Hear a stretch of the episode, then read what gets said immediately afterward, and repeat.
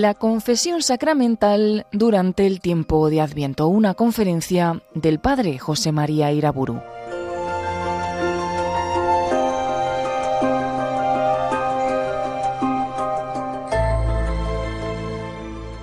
En el nombre del Padre, del Hijo y del Espíritu Santo. Voy a tratar en esta conferencia de la confesión sacramental durante el tiempo del Adviento. Y en primer lugar quiero recordarles que el tiempo cristiano no es un tiempo homogéneo, un continuo siempre igual, sino que en el tiempo de la Iglesia hay fases tan caracterizadas en el orden de la gracia como lo son en el orden de la naturaleza las estaciones del año, primavera y verano, otoño e invierno. Cada una de las estaciones del año lleva en sí ciertas virtualidades peculiares de los ciclos vitales de la naturaleza. De modo semejante, a lo largo del año litúrgico, Dios, en las diferentes fiestas y tiempos, quiere comunicar a los fieles gracias peculiares. Como es evidente, el año litúrgico de la Iglesia gira siempre al celebrar los diversos tiempos, misterios y fiestas en torno a nuestro Salvador. La luz de la fe nos hace conocer esa maravillosa pedagogía divina de la acción de la gracia en nosotros a lo largo del año de la Iglesia.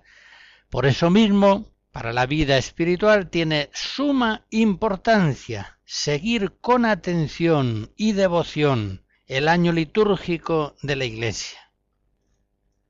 Cada tiempo litúrgico tiene su gracia peculiar.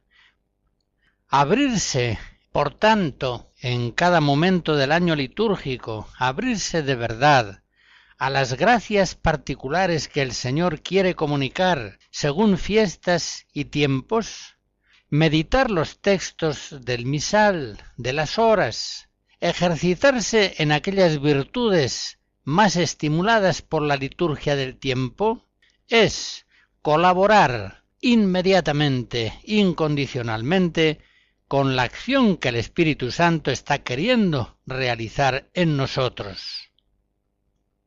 En el Adviento, por tanto, hagamos memoria piadosa de la encarnación del Verbo sucedida hace veinte siglos.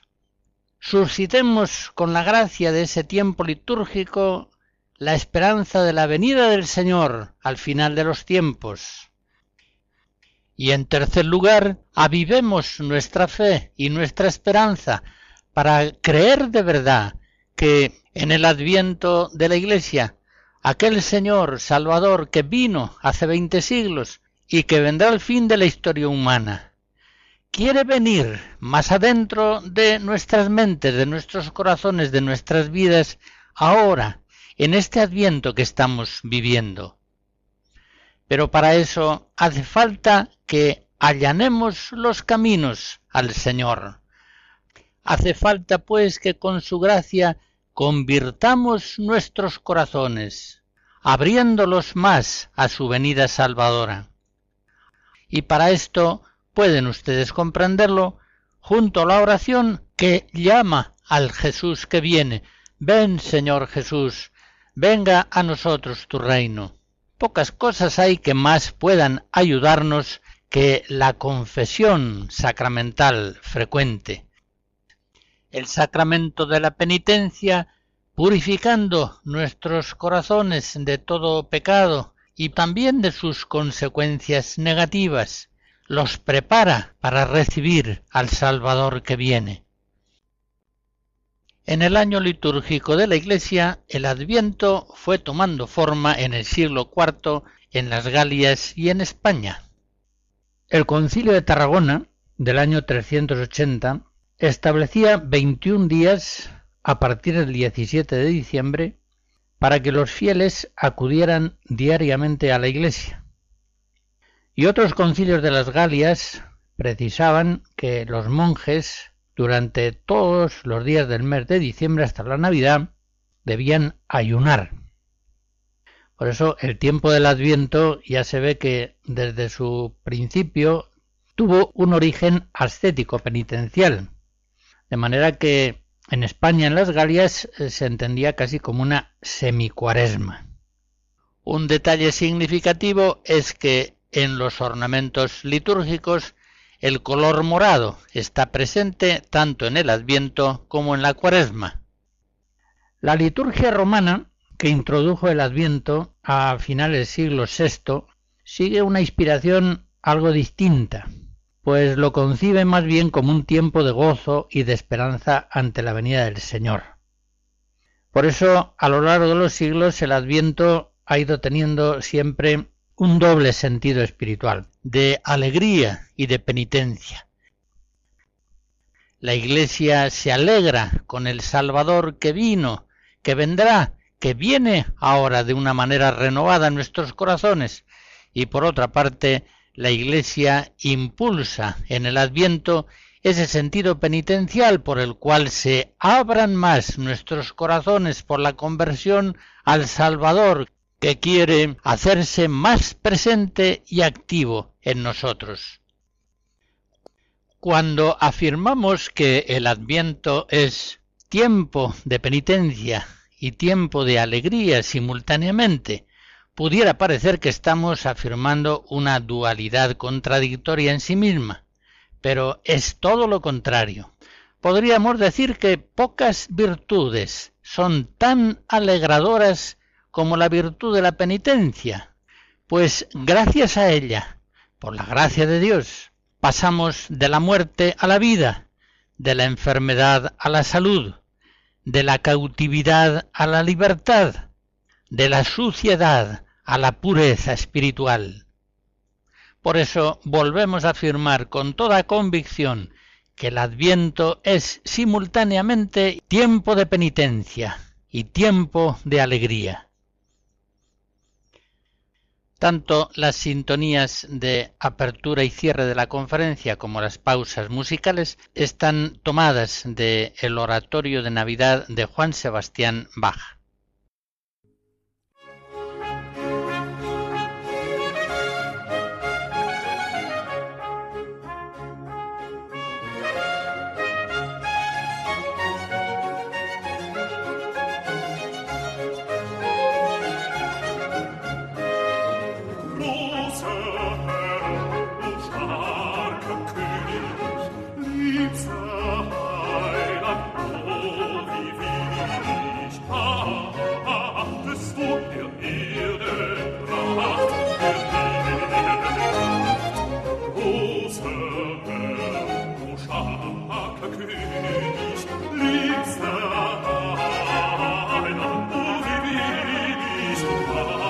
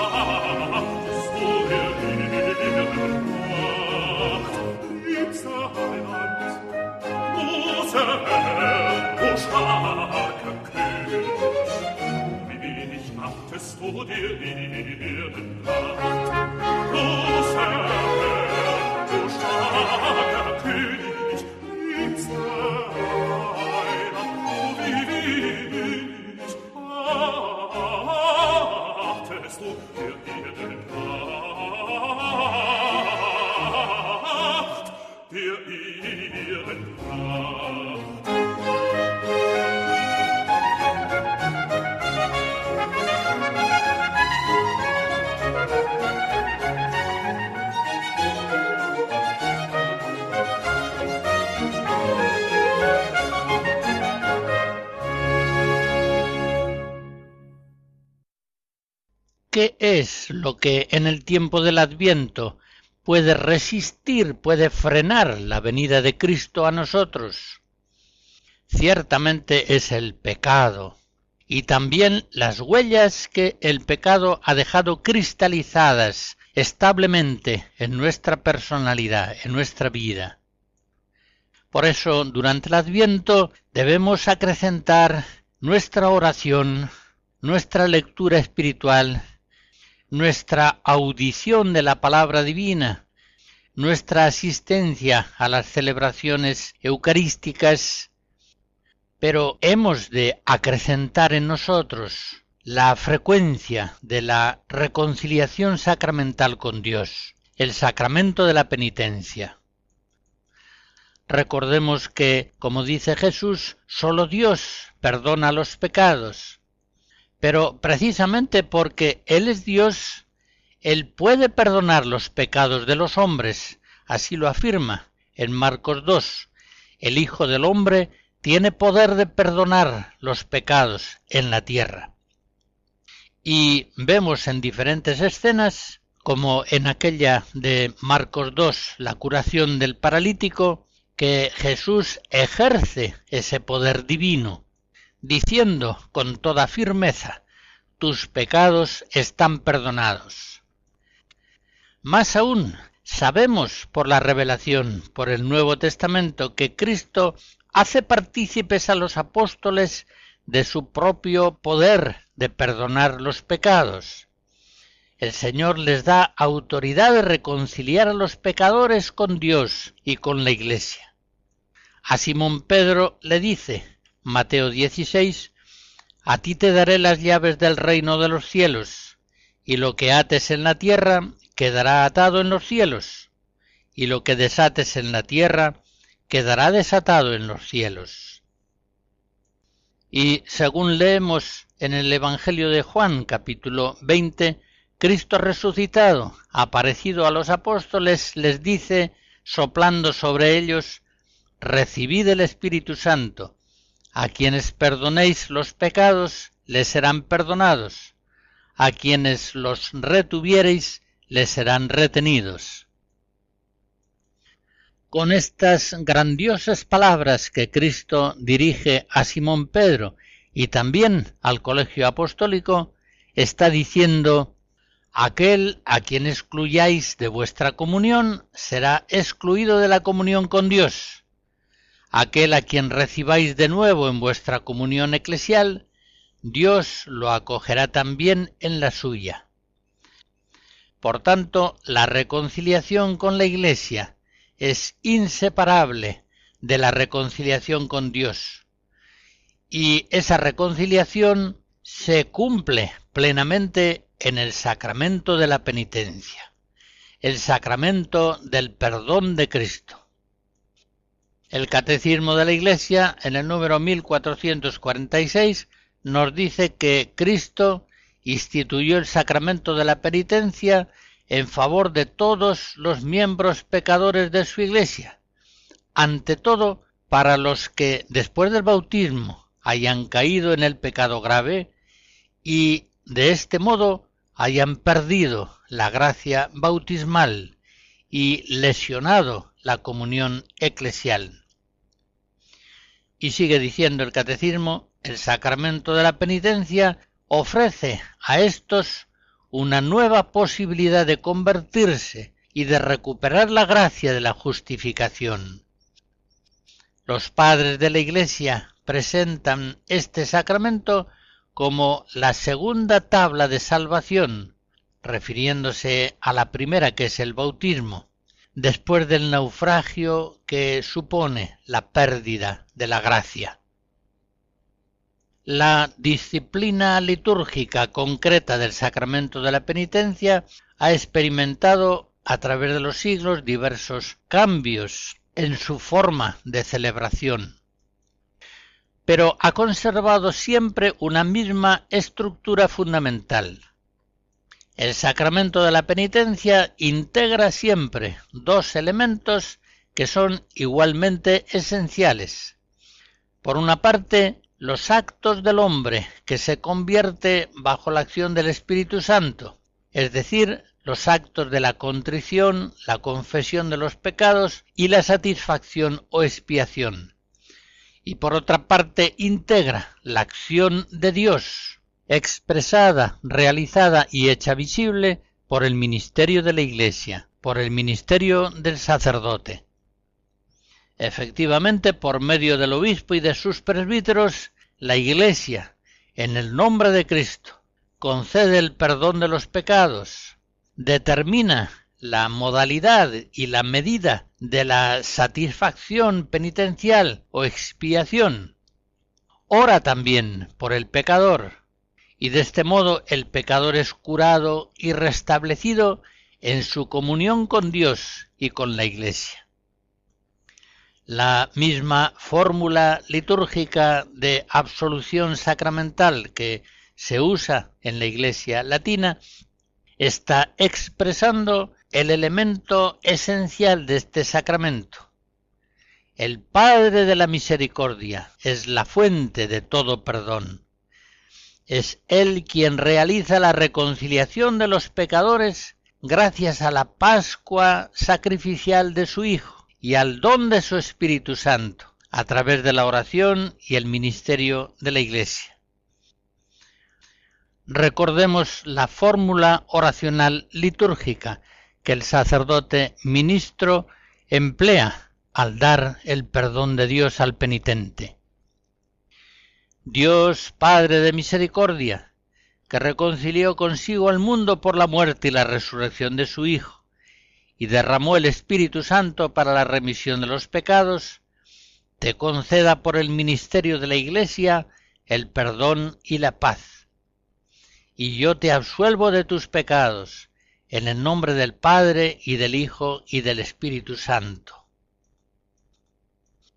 Antes de entrar a considerar los actos del penitente, el examen de conciencia, la contrición, el propósito de la enmienda, la satisfacción, fijémonos en lo más fundamental del sacramento.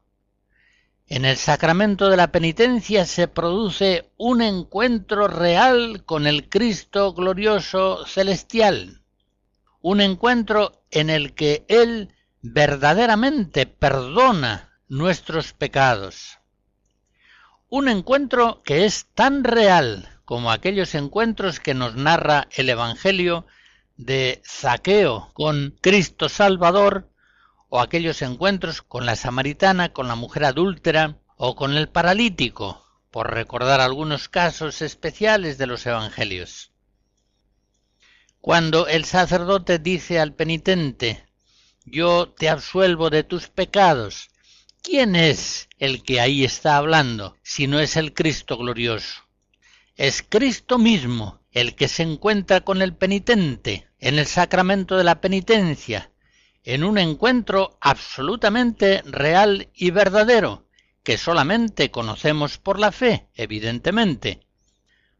Un encuentro en el que Él por el ministerio del sacerdote que le hace presente, es decir, que le representa, le perdona verdaderamente sus pecados. Y no solamente le perdona sus culpas, sino que le conforta con su gracia en aquellas mismas debilidades culpables de las que el penitente se ha acusado. De este modo, en el sacramento de la penitencia, el fiel cristiano no solamente recibe el perdón de sus culpas, sino una confortación que le da Cristo con su gracia. Por tanto, hemos de ir a la confesión sacramental con un corazón lleno de gozo, sabiendo que en Él nos vamos a encontrar realmente con Cristo y que Él nos va a perdonar nuestras culpas. Así como en la comunión sacramental se alegran nuestros corazones recibiendo a Jesucristo verdaderamente en forma de pan. Del mismo modo, en el sacramento de la penitencia, hemos de alegrarnos, recibiendo ese perdón de Cristo, ese real y verdadero abrazo de reconciliación que Cristo nos da a través del ministerio del sacerdote, ese abrazo lleno de amor, de bondad, de misericordia, que nos está expresando el amor que Cristo nos tiene. Él nos perdona una y otra vez. No se cansa de perdonarnos, porque no se cansa de amarnos. Su perdón no tiene fin, porque no tiene límites el amor que Él nos tiene. Insisto en este punto. El sacramento de la penitencia es un encuentro real con Cristo glorioso que nos perdona un encuentro tan real, aunque en modo diverso, como el que tenemos con Él al comulgar sacramentalmente en la Eucaristía. Recordemos aquel número 7 de la Constitución Conciliar, Sacrosantum Concilium, en la que el Concilio Vaticano II nos decía Cristo está siempre presente a su Iglesia, sobre todo en la acción litúrgica. Y al hacer la enumeración de estas diversas presencias, nos decía el concilio, Cristo está presente con su virtud en los sacramentos, de tal modo que cuando alguien bautiza, es Cristo quien bautiza. Y el concilio hubiera podido decir igualmente, cuando el sacerdote ministro perdona, es Cristo quien verdaderamente perdona al penitente. Con qué gozo espiritual, con qué agradecimiento debemos ir al sacramento de la penitencia, sabiendo que en él nos encontramos con Cristo y Él nos da un abrazo de reconciliación y de perdón, sabiendo que en ese sacramento se nos aplican los méritos de la pasión de nuestro Salvador. Es la sangre de Cristo la que purifica nuestros corazones de sus culpas. Recibir el perdón de Cristo a nosotros no nos cuesta nada, y tampoco al sacerdote ministro que nos da la absolución. Pero el perdón de nuestros pecados a Cristo le ha costado sangre, le ha costado Getsemaní, el Calvario, la cruz, la ignominia, el sufrimiento hasta la muerte. Creemos en estas realidades del mundo de la gracia, pero le pedimos a Dios acrecienta nuestra fe. Acrecienta nuestra fe de tal modo que podamos ver espiritualmente a Cristo en el sacramento de la penitencia, donde perdona amorosamente nuestros pecados. Acrecienta, Señor, nuestra fe de tal modo que vayamos con gozo y con frecuencia al sacramento que nos reconcilia con Dios y con la Iglesia.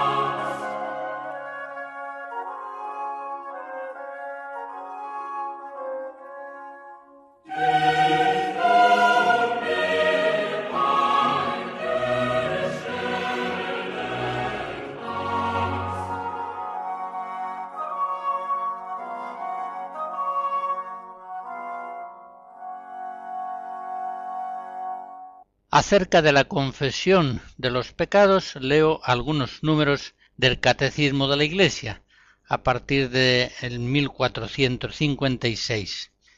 En ese número dice que la confesión de los pecados hecha al sacerdote constituye una parte esencial del sacramento de la penitencia. Y citando a Trento sigue diciendo, en la confesión los penitentes deben enumerar todos los pecados mortales de que tienen conciencia tras haberse examinado seriamente. Quienes actúan de otro modo y callan conscientemente algunos pecados, no están presentando ante la bondad divina nada que pueda ser perdonado por mediación del sacerdote, porque si el enfermo se avergüenza de descubrir su llaga al médico, la medicina no cura lo que ignora. En los números siguientes se ocupa el catecismo de la frecuencia conveniente para la confesión y establece, apoyándose por supuesto en concilios, en disposiciones pontificias anteriores. Dice así, según el mandamiento de la Iglesia, todo fiel llegado a la edad del uso de razón debe confesar al menos una vez al año los pecados graves de que tiene conciencia. Y aquel que tenga conciencia de hallarse en pecado grave, que no comulgue el cuerpo del Señor, sin acudir antes a la confesión sacramental. a no ser que concurra un motivo grave y no haya posibilidad de confesarse. En este caso, tenga presente que está obligado a hacer un acto de contrición perfecta, que incluye el propósito de confesarse cuanto antes, es decir, en cuanto sea posible. Y en el número 1458 el catecismo trata ya más directamente de la confesión frecuente. Sin ser estrictamente necesaria, la confesión de los pecados veniales, sin embargo, se recomienda vivamente por la Iglesia. En efecto, la confesión habitual de los pecados veniales ayuda a formar la conciencia, a luchar contra las malas inclinaciones, a dejarse curar por Cristo, a progresar en la vida del Espíritu. Cuando se recibe con frecuencia mediante este sacramento el don de la misericordia del Padre, el creyente se ve impulsado a ser él también misericordioso. Podríamos preguntarnos qué entiende concretamente la Iglesia por una confesión frecuente. No hay normas claramente dadas que determinen la frecuencia de la confesión, a cuántos días se refiere, una norma de la Sagrada Congregación de los Religiosos dispone que se facilite a los religiosos la confesión frecuente y indica al paso cada 15 días, más o menos. Yo diría, como opinión personal, pero que al mismo tiempo estimo que es una opinión bastante común, que puede considerarse confesión frecuente aquella que es semanal, o que es quincenal o que es mensual. Ya se comprende que la Iglesia no puede dar una norma concreta a este respecto. Fieles cristianos, por ejemplo, que viven en un pueblo, en lugares apartados, en ocasiones no tienen facilidad para practicar la confesión con frecuencia. Lo hacen, por ejemplo, cuando van a la ciudad y allí encuentran confesores con más facilidad. Una cosa quiero hacer notar, así como la comunión frecuente, recomendada abiertamente por el Papa San Pío X en 1905, se considera un adelanto grandísimo en la historia espiritual de la Iglesia.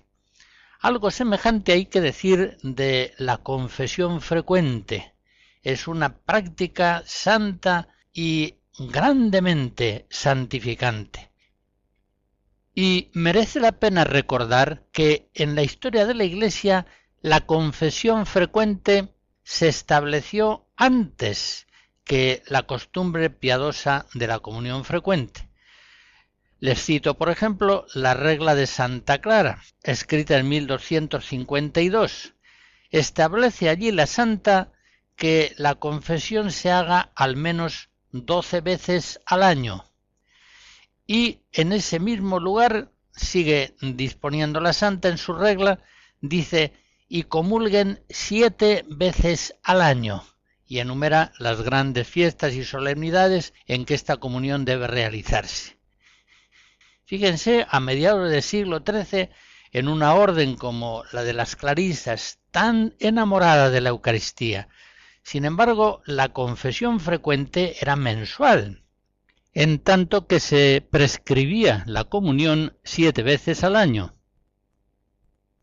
Conservemos, pues, y acrecentemos en nosotros esa devoción a la confesión frecuente, que tanto bien hace al crecimiento espiritual, a la purificación de nuestros pecados, a la corrección de nuestra vida.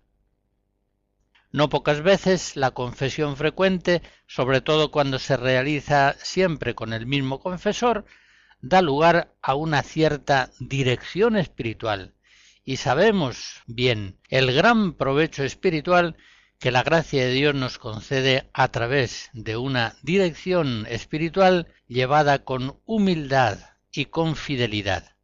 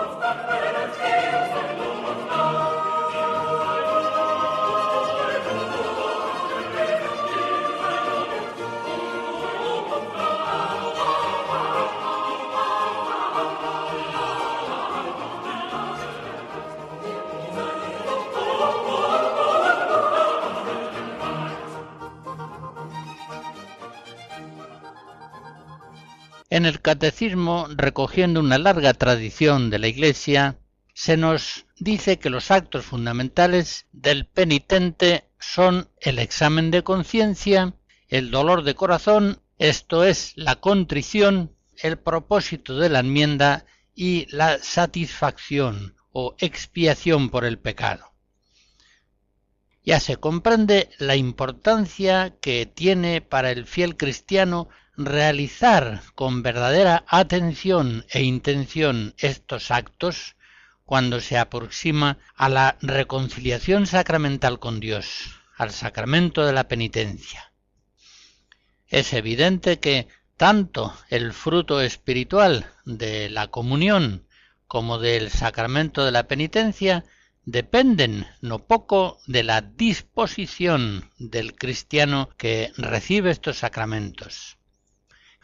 En primer lugar, pues, unas observaciones acerca del examen de conciencia. Difícilmente podremos arrepentirnos de nuestros pecados si no conocemos cuáles son. Y también es evidente que no debemos dar por supuesto que conocemos nuestras culpas. ¿Cuántas veces vemos en personas que nos son próximas que ignoran sus pecados y que incluso estiman como virtudes actitudes espirituales que con mucha más verdad habrían de ser consideradas como vicios. Pues bien, esa misma capacidad de engaño que vemos en nuestros hermanos se produce también en nosotros. Por eso el ritual de la penitencia nos dice que antes del sacramento de la confesión cada uno debe someter su vida a examen a la luz de la palabra de Dios. Efectivamente, a la luz de la palabra de Dios es como se descubren nuestras culpas en su plena verdad. Tengamos en cuenta que el hombre, el hombre pecador, el hombre avaro, soberbio, lujurioso, murmurador, prepotente, perezoso, cuanto más pecador es, menos conciencia suele tener de su pecado. Si prestase más atención a la palabra divina, si iluminara más su corazón leyendo los Evangelios, la vida de los santos, entonces se daría mejor cuenta de su condición miserable. Eso sí, conocería su miseria a la luz de la misericordia divina. Esta realidad se expresa en una oración del ritual de la penitencia en la que el sacerdote dice Dios que ha iluminado nuestros corazones, te conceda un verdadero conocimiento de tus pecados y de su misericordia. El sacerdote pide las dos cosas juntamente, que el penitente conozca bien sus pecados, los reconozca, pero al mismo tiempo que conozca su miseria personal a la luz de la misericordia de Dios. Antes de hacer el examen de conciencia conviene mucho pedir a Dios su luz y su verdad, que el Espíritu Santo venga en nuestra ayuda y descubra en nosotros todo pecado de pensamiento, palabra, obra u omisión. Pedimos a Dios esta gracia de conocer nuestros pecados, bien conscientes de que por nosotros mismos no somos muchas veces capaces de reconocerlos. Por otra parte, también es aconsejable esforzarse en hacer un examen de conciencia en profundidad, no limitarse a una consideración superficial de aquellas faltas que ha habido en nuestras vidas. Les digo esto mismo con un ejemplo. Imagínense ustedes una joven que van pasando los años, ya no es tan joven y no encuentra novio. Se va acercando a la condición de solterona y esto le trae amargada porque no acaba de aceptar el designio de Dios providente, que quién sabe a lo mejor ha dispuesto que no se case nunca. Pues bien, esta joven cristiana Supónganse que una y otra vez en la confesión se acusa de tener mal genio, faltas de caridad con el prójimo, explosiones de furia. Y esas acusaciones las realiza una y otra vez a lo largo de sucesivas confesiones. Pero al examinar su conciencia, aunque llega a reconocer obviamente sus malos genios, nunca descubre cuál es la mala raíz de la cual proceden esos malos genios. La mala raíz es sencillamente que esta joven no acepta la voluntad de Dios providente sobre ella. No acepta verse sin novio, soltera, mientras ve que se van casando sus hermanas y sus amigas. Al examinar su conciencia debe darse cuenta de que mientras no estirpe esta mala raíz de su corazón mientras no acepte incondicionalmente la voluntad de Dios providente sobre ella, seguirá teniendo malos genios, seguirá teniendo explosiones de furia, falta de caridad con el prójimo, por mucho que haga propósito de la enmienda. Por mucho que se esfuerce en evitar esas explosiones de mal genio y lograr un corazón más paciente y benigno. El árbol malo produce necesariamente frutos malos. Y donde hay fuego encendido necesariamente sale humo. En este caso, el humo de los malos genios. Un humo que no se evitará hasta que no se apague ese fuego malo que por no aceptar la voluntad de Dios providente arde en el corazón de esa joven. Resumiendo pues lo dicho hasta aquí, el examen de conciencia hay que hacerlo a la luz de la palabra divina, a la luz del ejemplo de Cristo y de sus santos. Ha de hacerse en oración de súplica, pidiendo luz a Dios. Y ha de hacerse no de un modo superficial, fijándose solamente en las faltas que se producen, sino mirando en lo profundo de nuestros corazones, tratando de descubrir las malas raíces de las cuales proceden nuestras culpas habituales.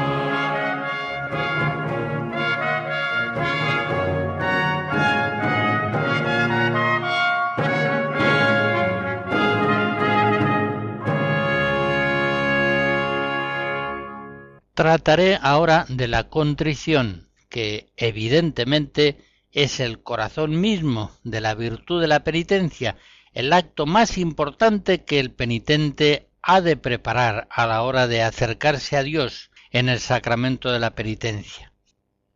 El concilio de Trento define así la contrición. La contrición ocupa el primer lugar entre los actos del penitente, y es un dolor del alma, una detestación del pecado cometido, con propósito de no pecar en adelante. Esta contrición no sólo contiene en sí el cese del pecado y el propósito e iniciación de una nueva vida, sino también el aborrecimiento de la vida vieja. Y aun cuando alguna vez suceda que esta contrición sea perfecta y reconcilie al hombre con Dios antes de que de hecho se reciba este sacramento, sacramento de la penitencia, no debe, sin embargo, atribuirse la reconciliación a la misma contrición sin el deseo del sacramento que en ella se incluye. Fácilmente se entiende que estas últimas observaciones son rechazos a los errores protestantes, según los cuales la misma contrición purificaba el corazón del hombre sin necesidad del sacramento un sacramento que los autores de la Reforma protestante no reconocían. Cuidemos bien, pues, a la hora del sacramento de la penitencia, la formación de una verdadera contrición con el auxilio de la gracia divina. La contrición hemos de procurarla mirando a Dios, encendiendo con la ayuda de su gracia el fuego de la caridad, Cuanto más encendido el amor a Dios, más profundo será el dolor de haberle ofendido. Si nuestro amor al Señor es muy pequeño, muy pequeño será también nuestro arrepentimiento por haberle ofendido. Recordamos, por ejemplo, el caso de San Pedro, que tanto amaba a Jesús y que después de haberle ofendido negándole tres veces, lloró amargamente. Lucas 22. El dolor de corazón, la contrición de San Pedro es muy profunda y sincera porque es muy grande y profundo su amor a Jesucristo. Por eso llora su pecado amargamente. Cuidemos, pues, muy especialmente, al acercarnos al sacramento de la penitencia, la formación de la contrición con el auxilio de la gracia. Sería un gran error considerar inútil la formación del dolor espiritual por el pecado. Sería un gran error igualmente dar ese dolor de corazón por supuesto y es un error que no pocas veces se produce. Es frecuente que el penitente, al preparar el sacramento de la penitencia, centre su atención casi exclusivamente en el examen de conciencia. Pero ¿de qué nos vale un examen de conciencia, incluso un examen de conciencia bien hecho, que dé un conocimiento verdadero de nuestros pecados si no hay un dolor profundo, sincero, de esos pecados cometidos contra el amor de Dios y contra el amor del prójimo.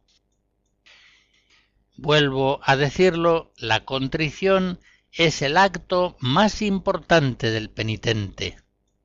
Y por eso, como se dice en varias oraciones de la liturgia, hemos de pedir a Dios la gracia de llorar nuestros pecados la contrición la vamos a conseguir mirando al Padre. Así comprendemos que por el pecado le abandonamos como el Hijo pródigo y buscamos la felicidad precisamente alejándonos de él. Lucas 15. La contrición la conseguimos mirando a Cristo, contemplándole sobre todo en la cruz, destrozado por nuestras culpas, Ahí es cuando conocemos la gravedad de nuestras culpas. Mirar con amor y con agradecimiento al crucificado es el medio más seguro y directo para alcanzar una perfecta contrición.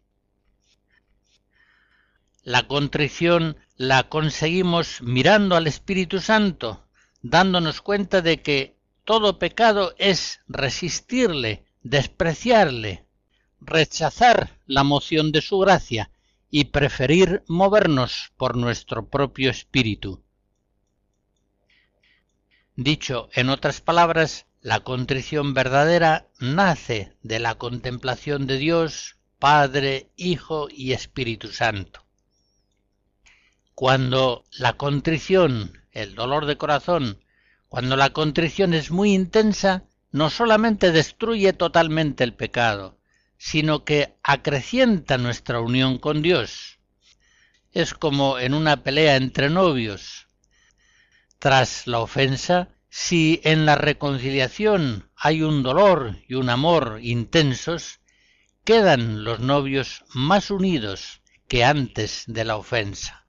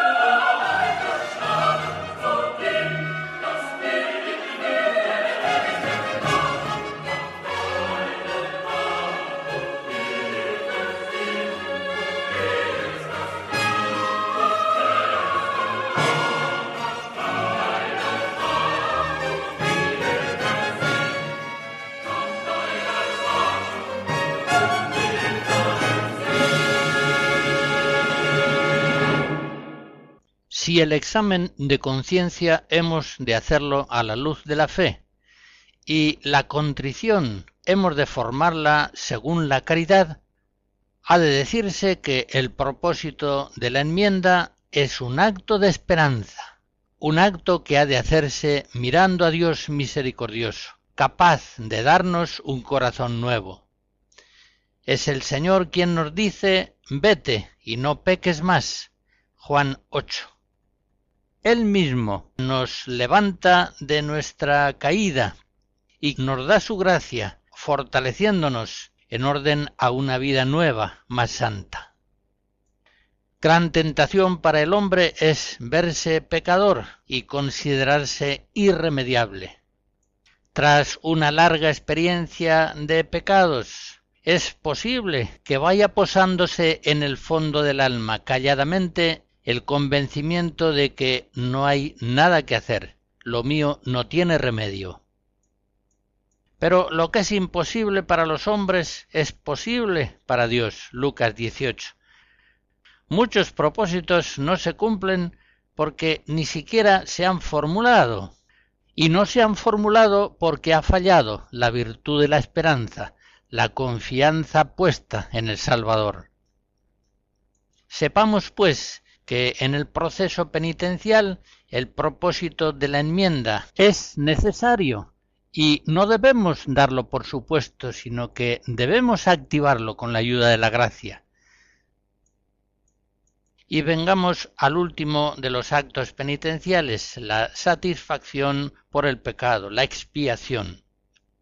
Nosotros los cristianos somos conscientes de que no debemos dejar a Cristo solo en la cruz, expiando por el pecado de los hombres. Es para nosotros un honor completar en nuestra propia carne lo que falta a la pasión de Cristo para la salvación nuestra y la de nuestros hermanos. Ya sabemos que la expiación de Cristo en la cruz es sobreabundante, pero precisamente porque lo es, se difunde como una gracia a todos los miembros de su cuerpo místico. La expiación por el pecado es parte integrante de la penitencia y tiene dos aspectos igualmente valiosos. Por una parte, la expiación es castigo merecido por nuestra culpa. Y por otra parte, es al mismo tiempo medicina, que viene a sanarnos de las mismas consecuencias malas que en nosotros ha dejado el pecado. Supongamos un penitente que ha cometido graves y reiterados pecados por excesos en la bebida, y supongamos que el sacerdote, al imponerle la penitencia, le manda no beber durante un mes nada alcohólico. Vemos ahí claramente que el penitente, cumpliendo esta penitencia, está castigando sus pecados, sus excesos en la bebida. Pero al mismo tiempo, dejando de beber durante un mes, se está viendo ayudado para liberarse de esa adicción al alcohol que en mayor o menor medida hay en él. Por tanto, una penitencia así para él es simultáneamente penitencia penal y penitencia medicinal. Por eso, cuando nos vamos a confesar, pidamos al sacerdote, especialmente en los tiempos fuertes de conversión, en Adviento, en Cuaresma, que nos imponga penitencias pesadas, que tengan mucha fuerza penal y mucha fuerza medicinal. Se nos termina el tiempo de esta conferencia. Reciban la bendición de Dios. La bendición de Dios Todopoderoso, Padre, Hijo y Espíritu Santo, descienda sobre ustedes y les guarde siempre. Amén.